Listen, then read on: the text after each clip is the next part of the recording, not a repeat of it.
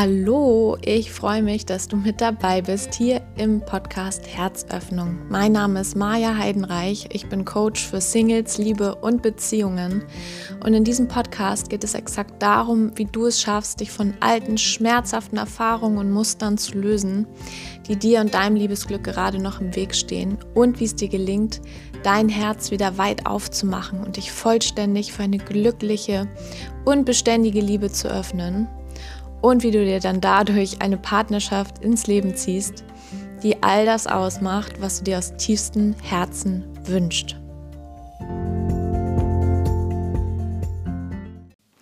Meine Liebe, ich grüße dich und ich freue mich, dass du wieder mit dabei bist bei einer neuen Folge.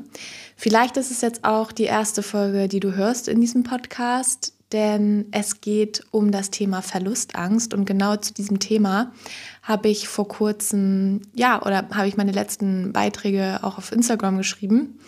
Und in dem Zusammenhang sind einige neue ähm, ja, Follower wieder mit dazugekommen, einige neue Seelen wieder mit ähm, auf meinem Account. Und das hat mir auch noch mal so sehr vor Augen gehalten, wie präsent dieses Thema ist, wie weit verbreitet dieses Thema ist und wie viele es wirklich betrifft. Und aus diesem Grunde möchte ich mich hier einfach mit einer Podcast-Folge auch nochmal anschließen und darüber aufklären, dass du auch schauen kannst, bist du verlustängstlich. In vielen Fällen wirst du schon eine starke Vermutung haben, die sicherlich dann auch richtig ist. Genau, aber auf jeden Fall möchte ich hier darüber nochmal mm, ein bisschen was erzählen, aufklären und ähm, wie sich das Ganze äußert und vor allen Dingen auch, wenn du verlustängstlich bist, wie du damit umgehen kannst. Ja, das zum Einstieg. Ich möchte dir erstmal was darüber erzählen, was Verlustangst an sich ist. Das bedeutet, wo kommt es eigentlich her? Und an der Stelle verweise ich auch nochmal auf meine letzte Folge, wo ich über Bindungsangst gesprochen habe. Denn Bindungs- und Verlustangst sind eigentlich miteinander bekannt. Also sie gehen sehr häufig Hand in Hand.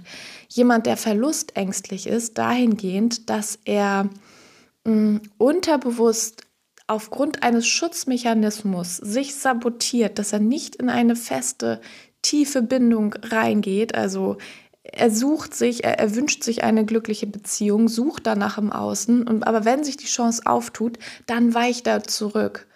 Das kann einmal aktiv der Fall sein, indem er, ähm, indem die Person mit der Bindungsangst wirklich zurückweicht und sagt, hey, du kommst mir gerade doch viel zu nah, ich finde dich eigentlich super toll, aber du kommst mir gerade viel zu nah und ich fühle mich gerade hier irgendwie überwältigt, ich möchte das, glaube ich, nicht mehr. Oder aber indem das Verlangen nach der Beziehung im Bewussten so groß ausgeprägt ist und derjenige das wirklich gerne möchte, mit demjenigen, mit, mit dem, den er in den er verliebt ist, den er liebt, gerne zusammenzukommen, aber dass er sich da halt unterbewusst sabotiert und sich dadurch jemanden angezogen hat, der das nicht zulässt. Also entweder aktiv, ich äh, gehe ins Rückzugsverhalten, oder ich versuche und kämpfe und kämpfe und kämpfe, aber ich kriege die Beziehung nicht mit demjenigen. Beides sind unterbewusst gesteuerte Schutzmechanismen. Das nochmal zum Thema Bindungsangst. So, und jetzt zur Verlassensangst bzw. Verlustangst wie ich auch gerade sagte, es geht häufig Hand in Hand. Denn die Bindungsangst liegt eigentlich noch mal eine Stufe darunter. Das ist mm, eine Person, die beispielsweise bindungsängstlich ist, dahingehend, dass sie sich sabotiert, überhaupt die Beziehung zuzulassen, die wird, wenn sie oder die wird häufig, wenn sie dann doch es schafft, in Anführungsstrichen, ähm, in eine Beziehung zu kommen, dann nochmal sehr stark auch mit ihren Verlustängsten konfrontiert werden. Und es gibt natürlich auch die Personen, die keine Bindungsangst haben, aber eine ausgeprägte Verlustangst mitbringen. Und genau, da dann erstmal gar nicht die Herausforderung haben, generell in Beziehungen zu kommen, aber eben innerhalb der Beziehung dann wieder diese Angst haben, dass derjenige, ja, von einem auf den anderen Tag verschwinden könnte, sie verlassen könnte, dass sie alleine dastehen. Genau, und an der Stelle komme ich jetzt auch ähm, offiziell zu meinem ersten Punkt, nämlich wie sich die Verlustangst äußert. Und ich habe jetzt schon so ein bisschen was angeteasert. Ähm, es ist natürlich variabel. Jeder Mensch ist unterschiedlich. Bei jedem Menschen prägt es sich auch etwas anders aus. Es ist auf jeden Fall eine Angst, die als ständiger Begleiter im Gepäck wahrgenommen wird. Es ist die Angst, verlassen zu werden. Und zwar ja von einer geliebten, uns nahestehenden Person verlassen zu werden. Und Verlustangst kann sich ganz allgemein beziehen, eben auf nahestehende Personen, aber sie kommt umso öfter tatsächlich in Partnerschaften vor, also bezieht sich auf den Partner in der, in der Liebesbeziehung. Sehr, sehr oft. Genau. Und wie äußert sie sich da? Es ist eben diese Angst, ähm, verlassen zu werden. Allgegenwärtig, beziehungsweise manchmal ruht sie auch und dann ploppt sie plötzlich wieder hoch, ähm, wenn wir im Außen Gefahr wittern. Wie äußert sie sich noch? Sie äußert sich durch Zweifel an der eigenen Person. Also diese Sorge, nicht gut genug zu sein für den Partner, ist auch allgegenwärtig. Wir beziehen das ganz oft auf uns selbst. Aus dieser Sorge, nicht gut genug zu sein, aus dieser Sorge, dass man etwas an sich hat, was der Partner irgendwann, also das ist so diese tief, tiefer gelagerte Angst häufig, dass wir etwas an uns haben, was nicht gut genug ist für unseren Partner und allgemein nicht gut genug ist, dass wir es nicht wert sind, geliebt zu werden. Und dass es eine Frage der Zeit ist, bis der Partner dem auf die Schliche kommt und uns als konsequent dessen verlässt. Ja, wie äußert sich die Verlustangst noch? Mm, ein ganz klassisches Symptom, ganz klassische Verhaltensweisen von Verlustängstlern sind, dass sie ganz oft ihren eigenen Wert beim Partner hinterfragen. Also Fragen wie, liebst du mich noch? Bist du eigentlich noch glücklich mit mir? Was findest du toll an mir? Sag mir doch nochmal, was du an mir liebst. Das sind Fragen, vielleicht kennt ihr sie, dass ihr sie schon mal eurem Partner gestellt habt. Ähm, die Frage ist dann hier, ist es ja natürlich mal in Ordnung, sowas zu, so eine Frage zu stellen. Das sind jetzt definitiv keine verbotenen Fragen oder so. Aber die Frage ist, aus welcher Intention du diese Frage stellst. Versteht man diesen Satz? Welche Intention steckt dahinter? Ist das irgendwie spielerisch gemeint? Ähm, bist du dabei gut drauf? Und willst du das einfach nur mal wissen? Und äh, bist du neugierig, was dein Partner sagt? Willst du ihn besser kennenlernen? Willst du, ja, ich glaube, ich mache das gerade deutlich. Oder ist es wirklich aus einem mangelnden und schlechten Selbstwertgefühl herausgefragt, ist eine Unsicherheit dahinter, die die Motivation bildet, das zu erfahren, den eigenen Wert zu erfragen, immer wieder nachzufühlen, wo stehe ich bei meinem Partner? Ist die Bindung zwischen mir und ihm, ist sie noch sicher? Das ist nämlich ganz häufig bei, ganz häufig bei Verlustängstlern der Fall, dass, dass das immer wieder ähm, hinterfragt wird, denn sie spüren aus sich heraus, sie haben dieses Grundvertrauen nicht in die Beziehung und deswegen bedarf es immer wieder einer neuen Bestätigung seitens des Partners und deswegen muss immer wieder sich rückversichert werden und neu gefragt werden. Genau, das ist eben auch ähm, ein Symptom, was sehr häufig vorkommt. Also Symptom, ich meine das hier natürlich nicht medizinisch oder so, aber ein, ein, ein Merkmal, eine Verhaltensweise. Wie äußert sie sich noch? Es wird ganz häufig infolgedessen, dass sich die Personen mit Verlustangst nie richtig sicher sein können, dass ihr Partner an ihrer Seite bleibt. Also der Worst Case, das Verlassenwerden, das schlummert immer im Hintergrund. Das ist immer, ja, entweder ist es irgendwie aktiv und die Angst ist gerade richtig präsent oder es ist inaktiv, aber das bedeutet trotzdem, dass sie noch da ist. Also sie, sie befindet sich immer irgendwie im Hintergrund, auch wenn sie gerade vermeintlich Ruhe gibt. Das heißt, ähm, diese Personen sind häufig immer in einer Alarmbereitschaft. Mal mehr, mal weniger. Also es wird ganz häufig auch die Gefahr im Außen gewittert und also kleiner, äh, kleine Anmerkung hier. Ich spreche jetzt von einer Partnerschaft, die an sich gesund ist. Also ich spreche davon, dass der Bindungsangst, äh, Entschuldigung, die Person mit der Verlustangst hier einen Partner hat, der an sich gut ist, ja, der ähm, wo, wo es an sich eine gesunde Partnerschaft ist. Also ich spreche jetzt hier nicht davon, dass die Person irgendwie unterdrückt wird oder betrogen wird oder oder oder, sondern von der ganz normalen, gesunden Beziehungskonstellation, genau, in der ich einfach mit meiner Verlustangst reinwirke. So, und eben auch in diesen gesunden Partnerschaften wird durch eine Person mit Verlustangst immer wieder im Außen die Gefahr gewittert, auch wenn sie rein objektiv gar nicht da ist.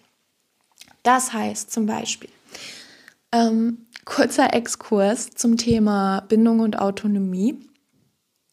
Unser natürlicher Zustand ist es, dass wir Bindungs- und Autonomieanteile beides in uns drin haben.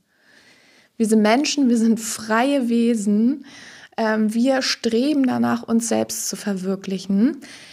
Wir möchten auch mal allein sein. Wir möchten ja, uns selbst verwirklichen, das kann man, glaube ich, auch so sagen, so stehen lassen.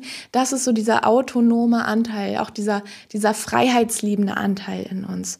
Dinge auch mal alleine zu entscheiden, Dinge selbst anzugehen, was alleine zu machen und so weiter. Das ist der autonome Anteil. Und dann haben wir aber auch diesen Bindungsanteil in uns, das Bedürfnis nach Gemeinsamkeit, das Bedürfnis nach Partnerschaft, das Bedürfnis danach, ja, als Paar durchs Leben zu gehen. Und im, im besten Falle sind halt beide Anteile im Gleichgewicht. So, was passiert? Was ist, was macht der Bindung? Ähm, jetzt verwechsel ich die Wörter mal. Was macht der Verlustängstler? Bei dem ist natürlich ähm, das Bindungsverhalten ganz, ganz, ganz stark ausgeprägt. Das Autonomieverhalten rückt in den Hintergrund. Der Bindungswille ist ganz stark da, weil er diesen Zweck eben hat, die Beziehung an sich aufrechtzuerhalten, den, den Partner zu binden. Was passiert jetzt, wenn der Partner aber, der beides im Einklang hat, seinem Autonomieanteil auch noch nachgeht?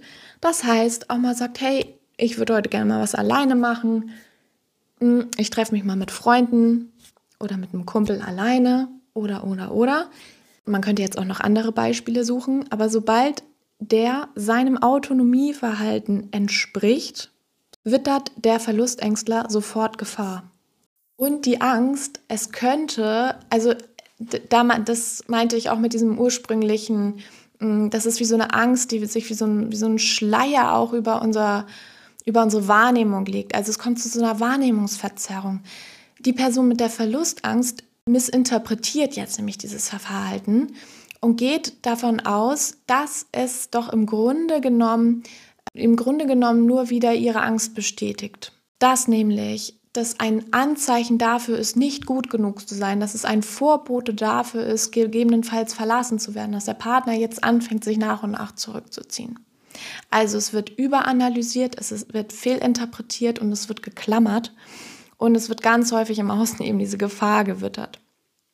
Eifersucht, aus, äh, ausgeprägte Eifersucht ist auch noch so ein Thema, ähm, wo dann stark auch Kontrolle geübt wird, weil eben die Person gelernt hat, dass sie Beziehungen generell nicht kontrollieren kann. Die Person hat gelernt in der Vergangenheit, dass sie Beziehungen nicht kontrollieren kann und dass genau das zum Verlust führt. Was passiert dadurch? Es wird versucht, dieses Maß an Kontrolle sich wieder zurückzuholen und auszuüben. Und genau dadurch kommt es dann tatsächlich oder kann es dann genau dazu kommen, was der was die Person so sehr fürchtet. Nämlich, dass es wirklich zu einem Rückzug des Partners kommt. Aber nicht, weil der von vornherein da gewesen wäre, sondern weil durch dieses verlustängstliche Klammern und Kontrollieren eben ja, eine Schwere und so ein, so ein Druck auf die Beziehung ausgeübt wird, was dann den Partner gegebenenfalls dazu veranlasst, in den Rückzug zu gehen oder in die Trennung zu gehen oder, oder, oder. Also es kann häufig zu so einem Teufelskreislauf werden. In dem Falle würde sich dann nämlich, ja, wahrscheinlich diese Person mit der Verlustangst genau wieder darin bestätigt sehen. und sie würde wieder neu lernen, siehst du, du kannst es nicht kontrollieren und du wirst immer wieder verlassen, weil du bist nicht gut genug. Ja, das sind so die Merkmale ähm, von Verlustangst. Und was sind jetzt die Ursachen von Verlustangst? Und an der Stelle kann ich wirklich eins zu eins auch auf meine letzte Podcast-Folge ähm, verweisen, wo es um Bindungsangst geht. Denn die Ursachen sind ganz häufig hier deckungsgleich. Das eine bedingt ganz häufig das andere. Ansonsten will ich dir hier nochmal kurz ein paar Ursachen benennen, die eben zu Verlustangst führen können. Das ist ganz häufig eben die Erfahrung mit dem, oder was heißt ganz häufig, es ist eigentlich immer die Erfahrung in der Vergangenheit mit dem Verlust, der als sehr, sehr, sehr schmerzlich empfunden wurde.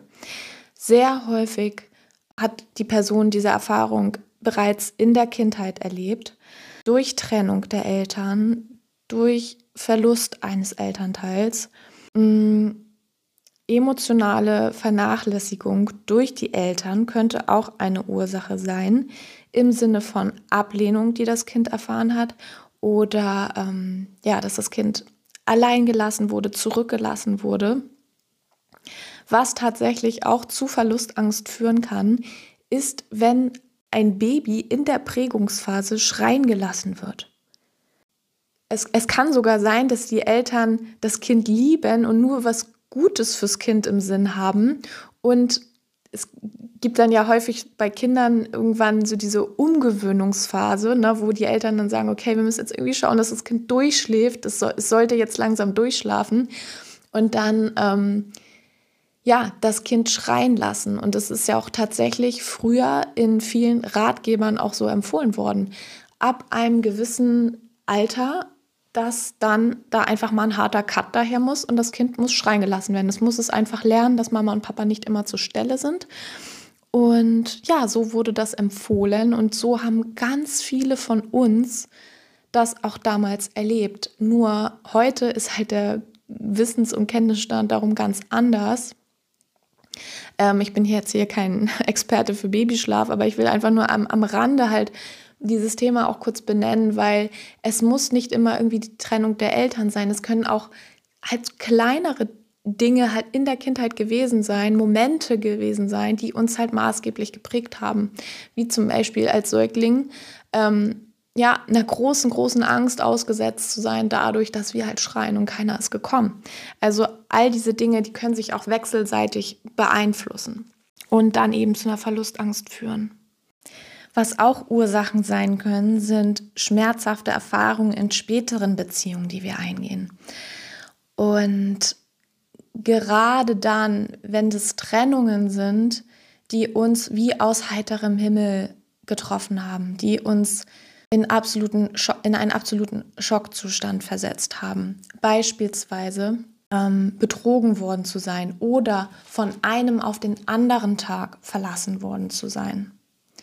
Trennungen, die so auch so eine Art Beziehungstrauma richtig hervorrufen, also in dem Sinne Trennungstrauma hervorrufen, ähm, die haben dann auch oft das Potenzial negativer Art, ähm, dass sich dadurch eine Verlustangst ausprägen kann, weil genau diese Erfahrung unserem Unterbewusstsein signalisiert, dass wir nicht vertrauen können, dass wir nicht vertrauen können ins Leben, dass wir auch nicht in andere Menschen vertrauen können. Und wenn wir es tun, wenn wir eben nicht in diesem halb, halb acht, in dieser halb acht Stellung sind, sondern vertrauen, dass dann von einem auf den anderen Tag uns unsere Sicherheit komplett entgleiten kann. So, das soll sie jetzt erstmal gewesen sein für heute. Die Folge über Verlustangst ihre Merkmale und ähm, wodurch sie entsteht. Und ursprünglich war mein Gedanke auch oder mein Plan, dass ich ja auch direkt erwähne, wie du damit arbeiten kannst. Aber ich stelle jetzt gerade fest beim Aufnehmen, dass ähm, das jetzt für sich erstmal ein rundes Paket ist und ich möchte auch nicht dich überfrachten, jetzt hier mit Informationen und das Ganze so sehr in die Länge ziehen. Deswegen diese Folge erstmal in Anführungsstrichen nur zum Thema Basics, Verlustangst, wo kommt es her, Verständnis schaffen.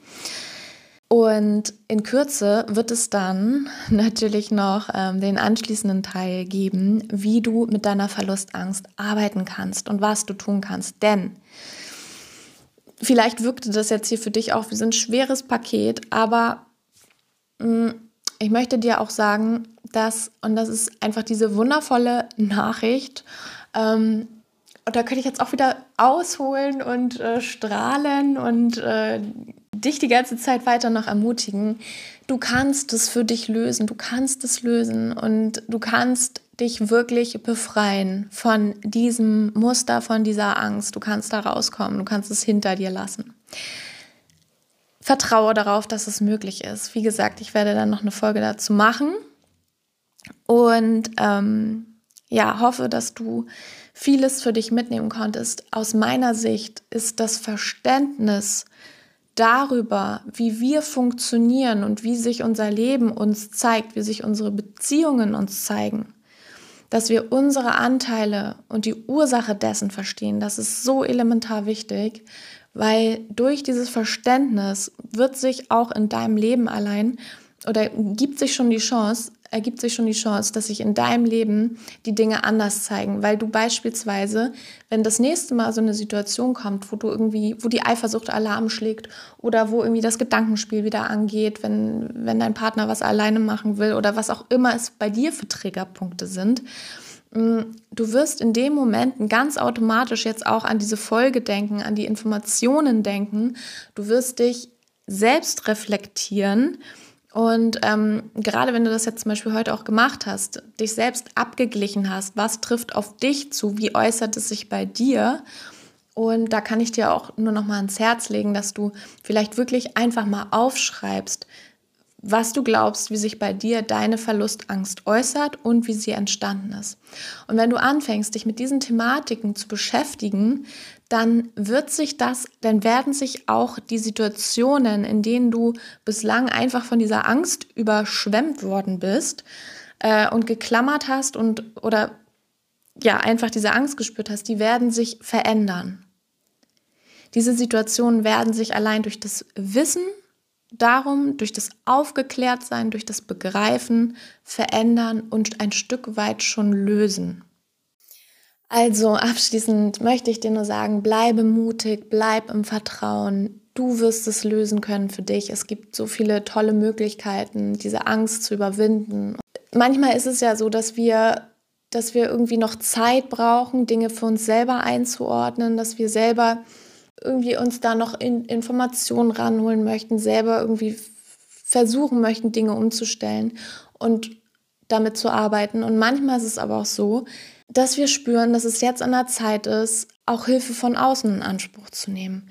Jemanden mit ranzuholen, der sich auskennt, jemanden mit ins Boot zu holen, ähm, der den Weg gegangen ist, der die Thematiken kennt und der dir einfach aus diesem Muster raushelfen kann.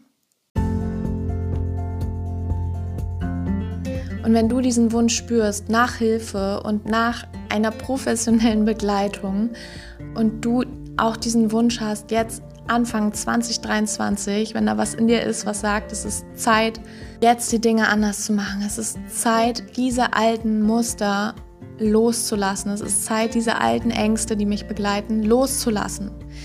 Weil die gehören nicht mehr zu mir. Und wenn du das fühlst mm, und der Wille da wirklich da ist, dann kann ich dir so von Herzen meine One-on-One-Begleitung empfehlen. Zehn Wochen, in denen wir intensiv an deinem Liebesglück und alten Prägungen arbeiten. Altes darf losgelassen werden. Es darf wirklich einmal final und gesund verarbeitet werden und dann losgelassen werden.